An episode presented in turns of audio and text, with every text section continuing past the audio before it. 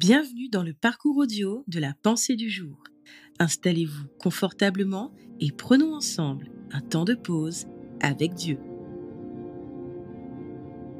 Une merveilleuse aubaine de Jean-Louis Gaillard.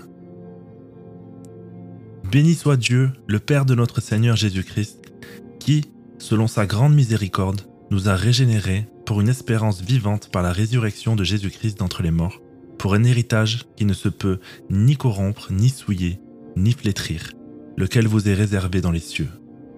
1 Pierre 1, versets 3 à 4. L'acteur danois Helmut Larsen était en visite à New York lorsqu'une grosse averse survint. Il entra alors dans une église de la 8e avenue au moment même où se déroulait un enterrement.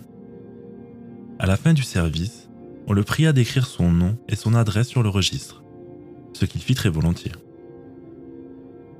Quelques jours plus tard, il reçut une lettre inattendue d'un notaire. Elle lui apprenait que le défunt, un multimillionnaire, avait décidé de partager sa fortune entre tous ceux qui assisteraient à ses obsèques. C'est ainsi que Larsen devint héritier malgré lui. Cet héritage inespéré favorisa grandement sa carrière. Chacun peut recevoir, s'il ne l'a pas encore reçu, la part d'un héritage infiniment plus précieux et de notre ordre. Celui qui vient du fait que le Fils du Dieu créateur de l'univers est mort pour nous à Golgotha. Car Dieu désire que tous les hommes passent des ténèbres à la lumière, soient délivrés du pouvoir de Satan et reçoivent le pardon de leurs péchés. Il y a un héritage dans le ciel pour tous ceux qui lui appartiennent. Voilà ce qui nous attend.